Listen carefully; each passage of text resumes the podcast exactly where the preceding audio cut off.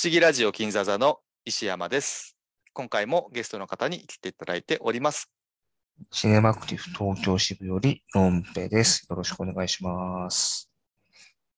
J&H フィルムズのハイエナです。よろしくお願いします。よろしくお願いします。お願いします。えーっと、5本目の作品になりますけれども、だいぶ我々に疲れが出始めた頃なんですけど、あと2本ですね。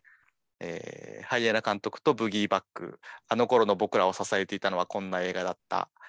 第5弾ということで、急に、急にタイトル言い始めましたけど。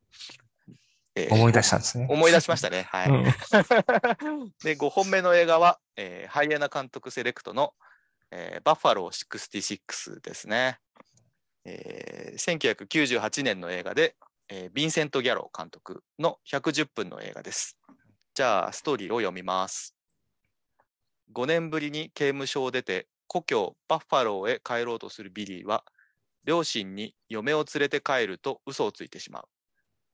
後に引けなくなったビリーは、ダンススクールでレッスン中だった少女、レイラを拉致。えー両親の前で妻のふりをするよう彼女を脅迫するが、点点点。という映画です。はい。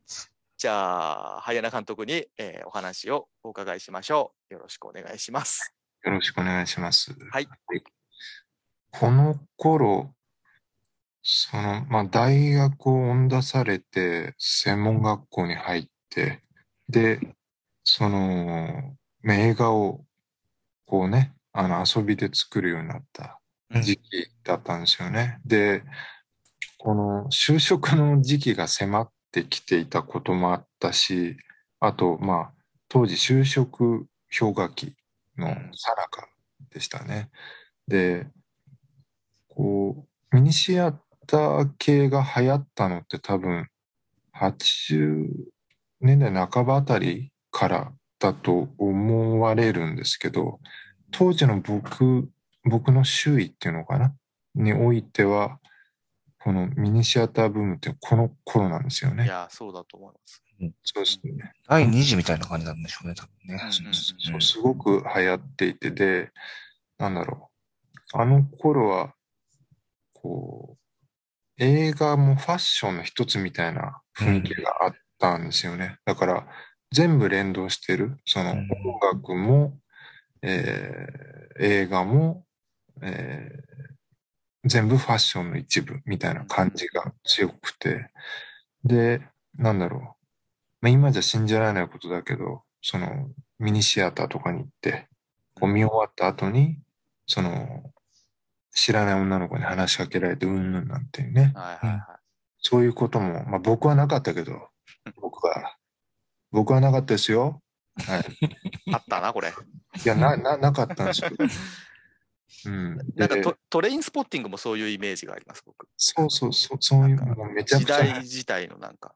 そう。でうん、なんかこう、あの当時のね、感じ、まあ、当時を生きてた僕たちしかわからない、うんあの当時のね、で、なんだろう、あの頃のミネシアタケってその、レオスカラ、あれがものすごく僕の周囲ではね、話題になったそのレオスカラックスがはいはいはとうとう戻ってきたと。ね、ポーラ X って映画でね、い。うんなんか記者会見かなんかで、この7年、7年でしたっけ？あの、し7年か9年、7年かな？今までどうされてましたかと、うん。記者に聞かれて、まあ、地獄を見てきたよと。あの、まあ、こうやって話すとめちゃくちゃダサいんですけど、まあ、当時の僕たちからすると、やばい、かっこいいと。すごいと。で、この、まあ、なんていうのかな。ダメ、ダメンズブームだったような気がするんですよね。当時のうんあのミニシアター系の映画って、この、社会に適応できないうん男たちが破滅していく映画ばっかりがうんうん見た印象。で、それがあの時代にハマってたし、その、当時の、その、将来が見えない僕らにとっても、うんその映画を見ることで救われる。うんだから、ポーラ X ってあんまり評価されてないのかな？あの、僕原作の方も頑張って読んだんですけど、うんピピエールっていうね、あの、僕はもうすごい好きだったんですよね。で、まあ、当時は、だから、周りのやつはもうみんなバッドエンドじゃないと認めないみたいな。うんうんもう最悪の終わり方をしなければ、もう映画じゃないよみたいな、そんな、まあ、くだらない考えも、うん、あった。そんな印象だった。そんな時に、この、ね、バッファロー66が、まあ、上映されますよっていう話になって。うんその時にもう、まあ、すごくコマーシャルも多かったんですよね。うん。で、めちゃくちゃおしゃれだったわけですよね。うんうん予告編からして。あので、当時、あの頃、なんだろう、レディオヘッドとか、その、イングランドの、うん。ちょっと内向的な音楽が、バーブとかね、あの、あそこら辺のがすごい流行ってて、で、そんな時にこのバッファロー66ってこのプログレを使うと。うん。ね。で、僕、中学生の頃、キングクリムゾン聞いてたから、その、好きじゃなかったのに聞いていた。あの、それで、まあ、おしゃれの塊みたいな映画で、まあ、東京の若い人が、まあ、こぞって見に行ったっていうような映画なのかな。で、ただ、こう実際、こう、ものすごいおしゃれな映画だろうと思って見に行くと、この描き方が、うんまあ、最初トイレ、あの、小小便が我慢できない。うん主人公、ね、ヴィンセント・ギャロが、小便が我慢できない。でトイレを探してイライラしているっていう、そこから始まる。うんで、ピッタピタの革ジャン着てね、あの、で、まあ、まあそんな映画なんですけど、そうっすね。そんなやつ、そそんな映画なんだけども、なんていうか、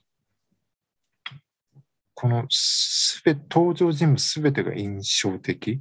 うん。ですよね。あの、で、ここに出てくるその、まあ、主人公のお父さん役で、うん。ベン・ギャザラさんね。ベンギャザラですね。でこれが、あの、僕が敬愛する、あの、僕が真似をして今本を書いてるっていうね、あの、ブコースキーの、チャールズ・ブコースキー。そう、チャールズ・ブコースキーの、はい。それ、その映画に出ていた人だったんですよね。あの、街で一番のビジョンに出ていた。うんうんなんかこの当時のね、こう、ちょっとこう、これってまあ完全な商業映画なんだけど、あの、何故かインディペンデント集がする映画を作って、まあ日本の若い人たちが好きだ好きだってなってたのにめちゃくちゃハマった映画だと思うんですけど、で、プラスしてこれは、その石山さんに事前に相談はしていたんですけども、その、まあ、ヒロイン役でね、あの、うんクリスティーナ・リッチさんが出てくうんると。うん僕は石山さんに彼女の体験について触れていいですかと、事前に尋ねたんですね。で、あの、検閲するから大丈夫ですと。ね。余計な、あなたが余計なこと言ったときは、あの、編集しますから大丈夫ですよ。僕は安心して、じゃあ話させていただきますと。で、この、ありえないと、もうずっとこう、このミニシアター系に出てくるこのヒロイン像っていうのが発光でうん細くてなんか壊れそうっていうなんとなくそんな印象があった。うん。でそこにこうムッチムチのねこのクリスティーナ・リッチさんが出てきてでこれでまあこれが男たちの間で話題になったんですよね。大いに議論議論を呼んだっていうのかな。まあこれ僕の周りだけかもしれないですけどなんていうかこれでいいだろって。ほん本当に男が僕たちがその女の人はこう、なんだろうかな、こぞってね、こう、痩せようと頑張っているけれども、その、僕たち野郎側としては、こんな感じがいいんですって。この隔たりは何なんだろうかっていう、そういう話まで発展した、この映画はね。まあこれはだから、ずっと言われてることだよね。その、女の人たちは女の人たちの世界で、あの、細いのが良しとされているっていうこと。で、男は男でその、やんちゃんとかヤンマガで育っちゃってるんでね、あの、ずっとのグラビアアイドルを見てるわけですよ。あの、小さい時から。だから、だいぶ違うんですよね。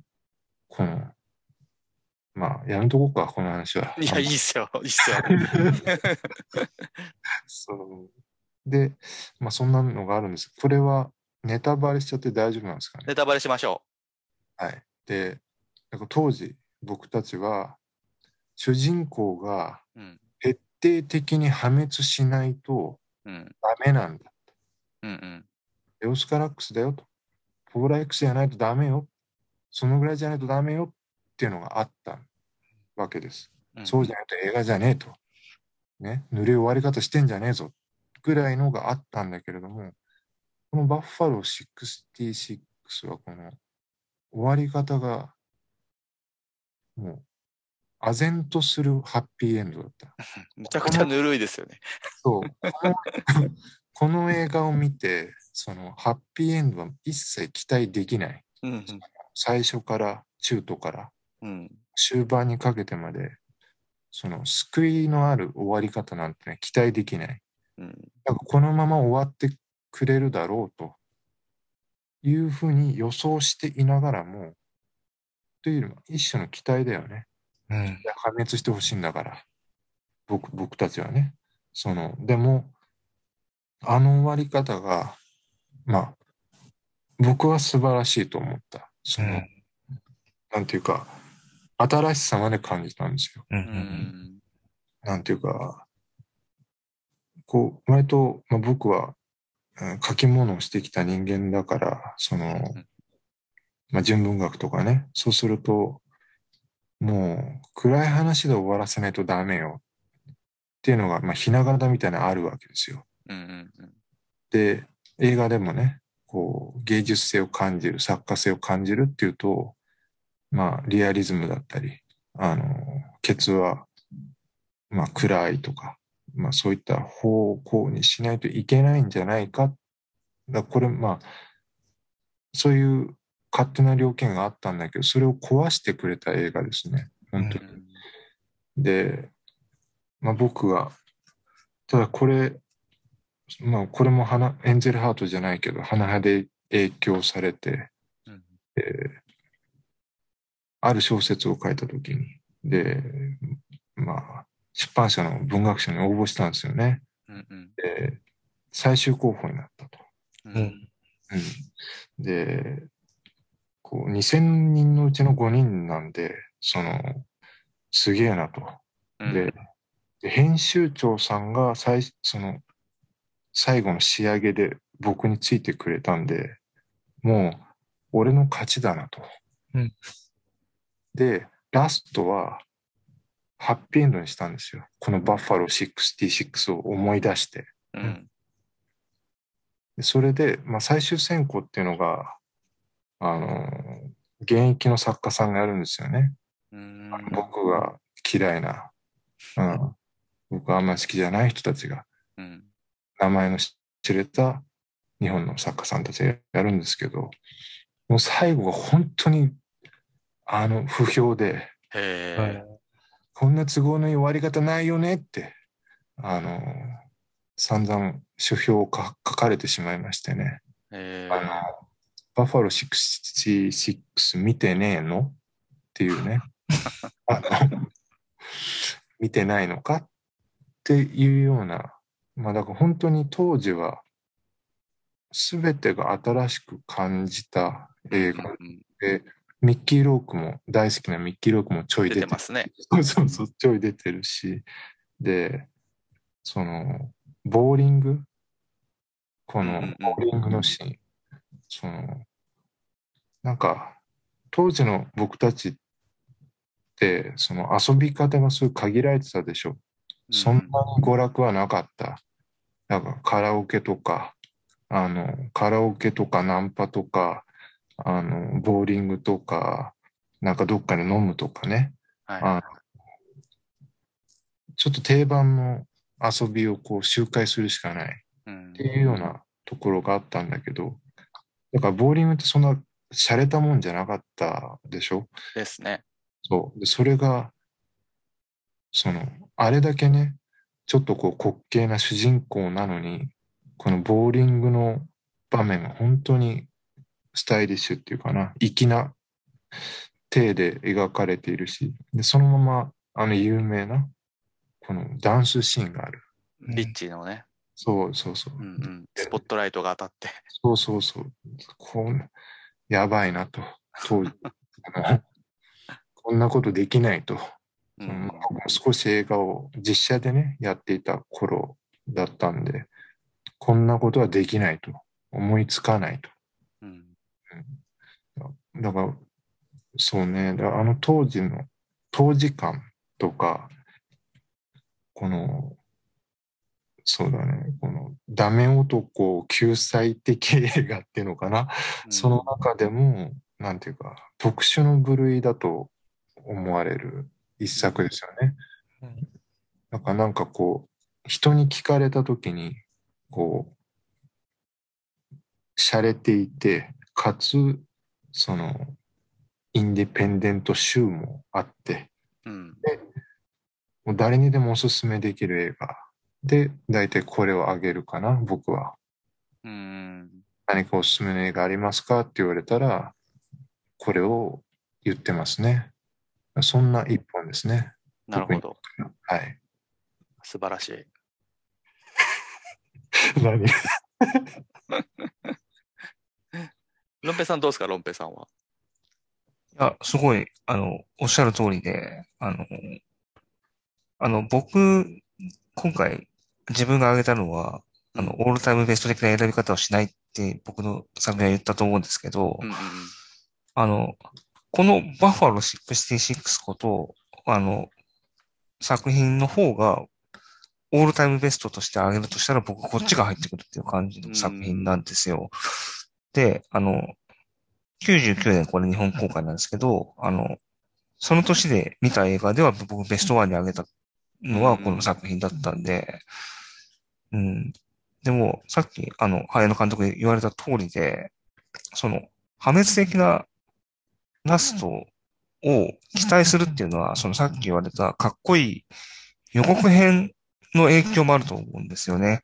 あの、あそこで、その、銃撃シーン、銃を撃つシーンっていうのが多分印象的に流れてくるんですけど、映画本編ではそれがどうなのかっていうところを含めて、あの、いい意味での反転というか裏切りみたいなのがあって、あの、ああいうハッピーエンドになるんで、あの、すごいさっきの、うん、お話の部分はおっしゃる通りって感じのうん話聞いてましたね。なんかねうんなんか当時、あの、あの頃の東京の、その僕たち同世代って、こうやたら暗い映画が好きだったような気がう。うんんなんとなくあって、でそれがかっこいいっていう、その感じかな。なんか、で、それがインテリジェンスだっていう誤解みたいのもあって、うん。は流流トレンドだったのかもしれないですよね。なんか。で、それを、まあ本当に、こう打ち破ってくれたし、あとこう、配役が本当に絶妙っていうのかな。うん。クリスティーナ・リッチさんがこの、まあありえないんですよね。あんなおかしい男を、出会いもいきなりだって言う、言うまあ、拉致ってるわけですからね。うん。それで、その、俺は高級車しか運転しないから、うん。その、オートマチック車にしか乗れないって言って、だからお前が運転しろって、こう、その、もう全てが最悪な男なんだけど、こう、それを受け入れてくれるっていう謎のね、その、謎の母性でもってね、あの、だからそういうのも含めて、まあ、都合、ご都合主義って言われてはご都合主義なんだけど、うんそれも許容するような、なんか映画かなっていう印象があります。はい。あの、ベンギャサラ、うんすげえセクハラしてますよね。今回、改めて見たら、おすげえ触ってんじゃんと思って。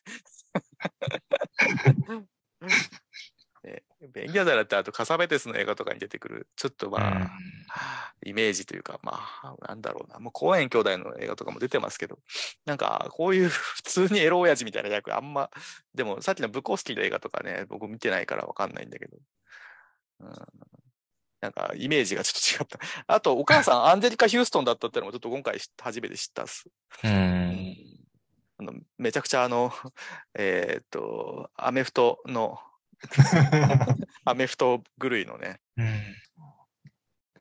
てかその、あの食卓のシーンはちょっとひ、ベンギャザラひどすぎる。あの、ずーっとこの肉を、その、肉をやつにやるなと、その、俺に起こせっていうね。この問答だけが進むっていう、なかなか書けないよね、こんな。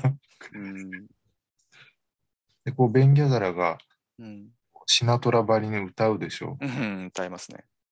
で、このクリスティーナさんがね、あの、もっとって言って可愛くす、うんだったら、もうここまでなんだよって言って、ダメだっつってんだろうがとか言って。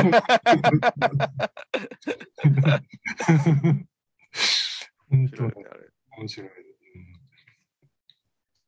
でもやっぱさっきのミシェル・ゴンドリーにしても、このヴィンセント・ギャロンにしても、やっぱは初めての映画だから、やっぱ撮り方が面白くて、うん。あの食卓のシーンとかも、えっ、と、切り返しの仕方が、えー、本当真正面から撮るんですよね、あの食卓を。だから本来だったらヴィンセント・ギャロが座ってる席にカメラがいて、そうですね。残りの3人撮ってる。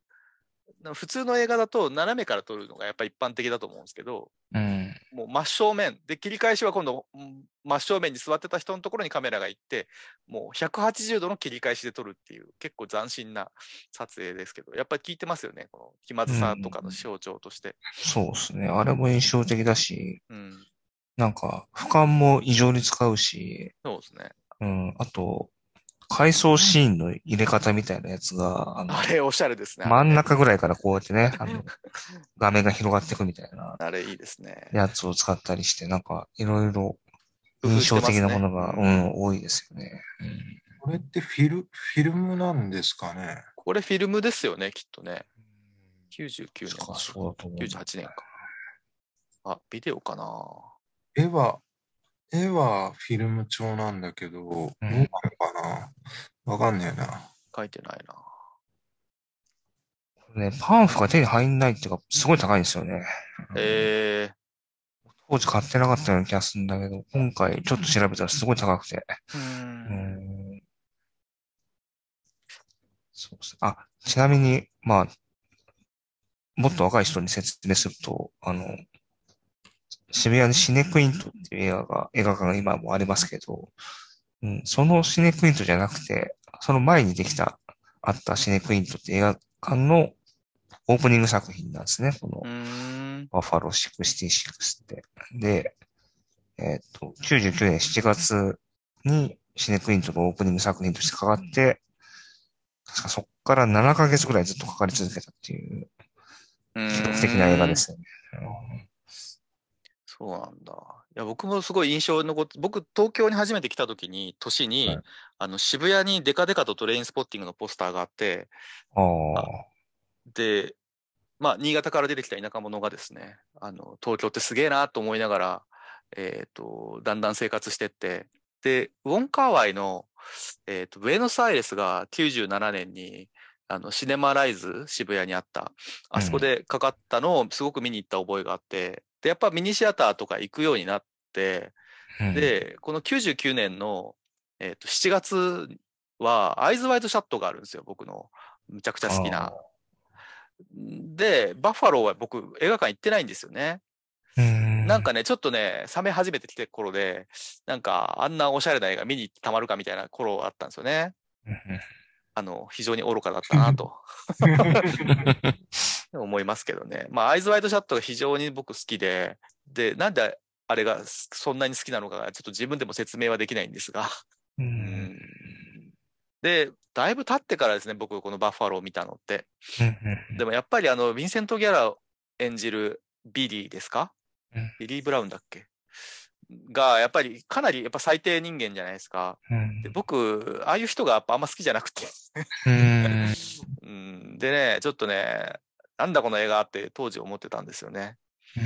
うん、でもやっぱ映画って、まあ、エンドゲームとかと比べてもしょうがなくて、この映画もうものすごく作家の個人的な作品で、まあ独りよがりに見えるんだけど、まあ映画が独りよがりじゃいけないっていう方はないくて、まあエンタメじゃない、なんか例えば、あの、書簡とかポートレートみたいな作品も、まあそれはああるべきで、で、見た人が嫌いか好きかっていうのは、まあそれだけのことに過ぎなくて、だからこういう映画が好きな人が当然ね、あのーいるだろうなっていうのは僕も思うし、うん。で、今回やっぱ見返してみると、まあいろんなところが、ああ、面白く見れて、あの、やっぱり当時のイメージだけで、あのーずっと、あの、あんまり面白くない映画だなって思ったままでいるのもやっぱあんま良くないなとまあ思った。な。だから明らかにダメな映画ってのもあるけど、みんなは好きなのに自分だけあんまり乗れなかった。まあ、それこそあの、シネマクティブで最近そういう、記憶いまいちのやつですか、ええねやってますけど、うん。まさまさにそれだなと思って、まあ、うん。改めて見返す、まあ、面白さをうん。感じました、私は。うん。うん。だからた、孤独感じてる人とかが、その心の奥深くの闇を描いて、えっと、同じように孤独抱えてる人が、それに共感したり、まあ、意表を感じたりすることって、まあ、それも芸術作品のあるべき姿の一つなわけで、だからやっぱ必要な映画なんだろうなって、えー非常に思う思いましたね。見るその人の時代にようんってうだいぶ変わりますよね。前、そのスタンドバイミーダメ映画ってやってましたよね。やってましたね。うん。聞いてんだ、監督。それで、あの、子供の時見た時は、もう最高の映画だったんですよ、スタンドバイ。うん本当に、あの、逆パターンか？仲間の時に、仲間、ああいう友達が欲しいっていう憧れ。ああ、はいはいはい。アメリカのああいう景色っていうかな、フィフィフティーズっぽさっていうのかな。うんうんああいうのの憧れとか。で、年食ってみると、うん。全く理解できない。うん。何が面白いんだっていう、その、えー、逆パターンじゃないですか。そう、僕は年取ってから見ると寝ちゃううんっていうのかな。記憶キラキラ映画じゃん。そうそう、そうなんですよね。えー、この、バッファローもね、その、あの頃見たから良かったのか。でも、あの頃とあんまり僕、頭の中変わってないから、その進歩がないんでね。今見て面白いかな。多分、バッファローはね。うん。そうまあ、確かに、ビリーは最低なんだけど、さまあ最低だね。う、うんん。確かにね。僕、新潟では、あんな風にボーリング場もなかったから、近くのあのゲームセンターに、あの、まあ、ゲームセンターいくつもあって、で、必ずビリヤード場がくっついてるんですよね。ああ、はいはい。それ、ずっと仲間とビリヤードやってましたね、本当何だったんだろう、あれとか思います。だからなんかそれをちょっと思い出しましたね。ああ、そうなんだ。そうこの、それ男のみですか？男のみです。いつも行く4人がいて、うん。今考えたら麻雀でもしてりゃよかったのにと思うけど、なんかビリヤードだったんですよね。その大学の頃ビリヤードが流行って、うん流行りましたよね。そう、すごく流行って、で、そこに、いわゆるその、グループの、うん。女の子が混ざるんですけどお、そうするとね、男どもがね、うん。こう、おちゃらけを忘れてしまうんですよ。うん。よくないですね。そう。だからビリヤードなんてこう、こう、まあガチでやってもいいけど、その、もともとそんな上手じゃないんだから、うんうん。うん。楽しくやればいいんだけど、たまに手でた球入れちゃったりね。はいはいはい。うん、そう。そういうの一切なくなる。その、女の人が混ざるとね。かっこつけたくなっちゃうんですねかっ。こつけちゃう。うんすごい、すごいですよ、それは。で、まあ、それを僕は指摘するから嫌がられてたね。本当に。かっこつけてんじゃんって。お前、いつも違うじゃねえかって言って、いつも通りやってみろよって言って、よくやって嫌がられてた。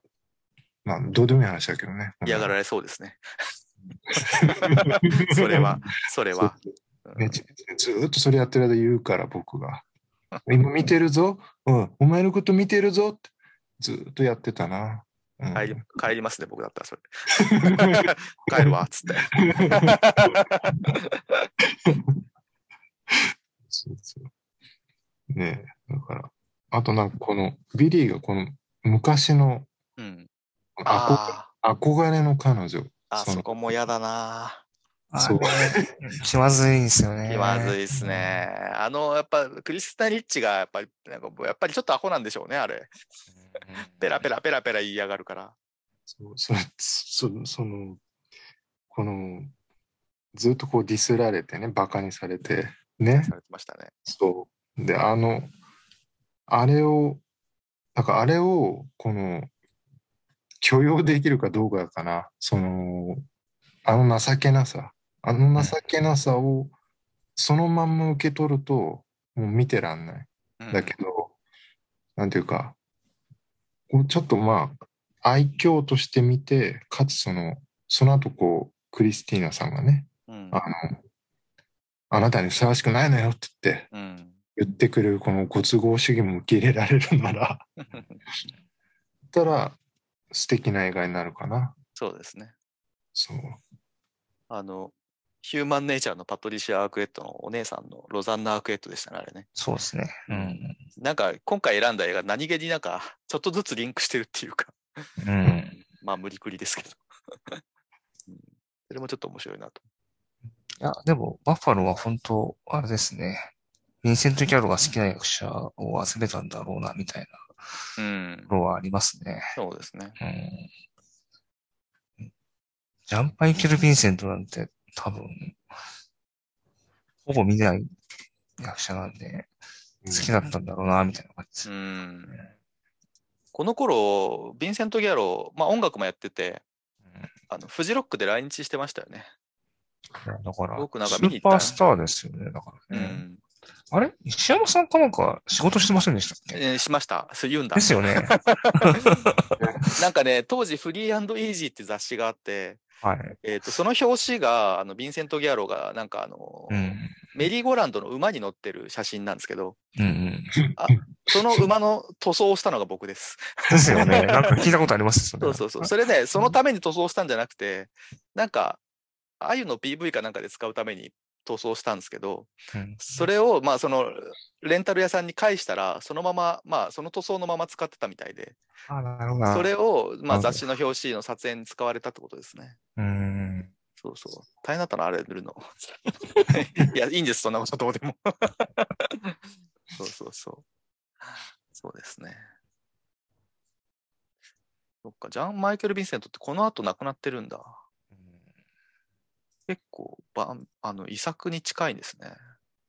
そうですね。うん。そんな映画も出てないだろうしっていう時期だかそうですね。引っ張り出したんでしょうね、きっとね。ら。うん。うん。よし。じゃあ、そんなとこにしましょう。はい。はい。長くなっててごめんなさい。とんでもございません。じゃあ次の、えーっと、最後のセントエルモスファイヤーも、えーお楽しみにしてください。さよなら。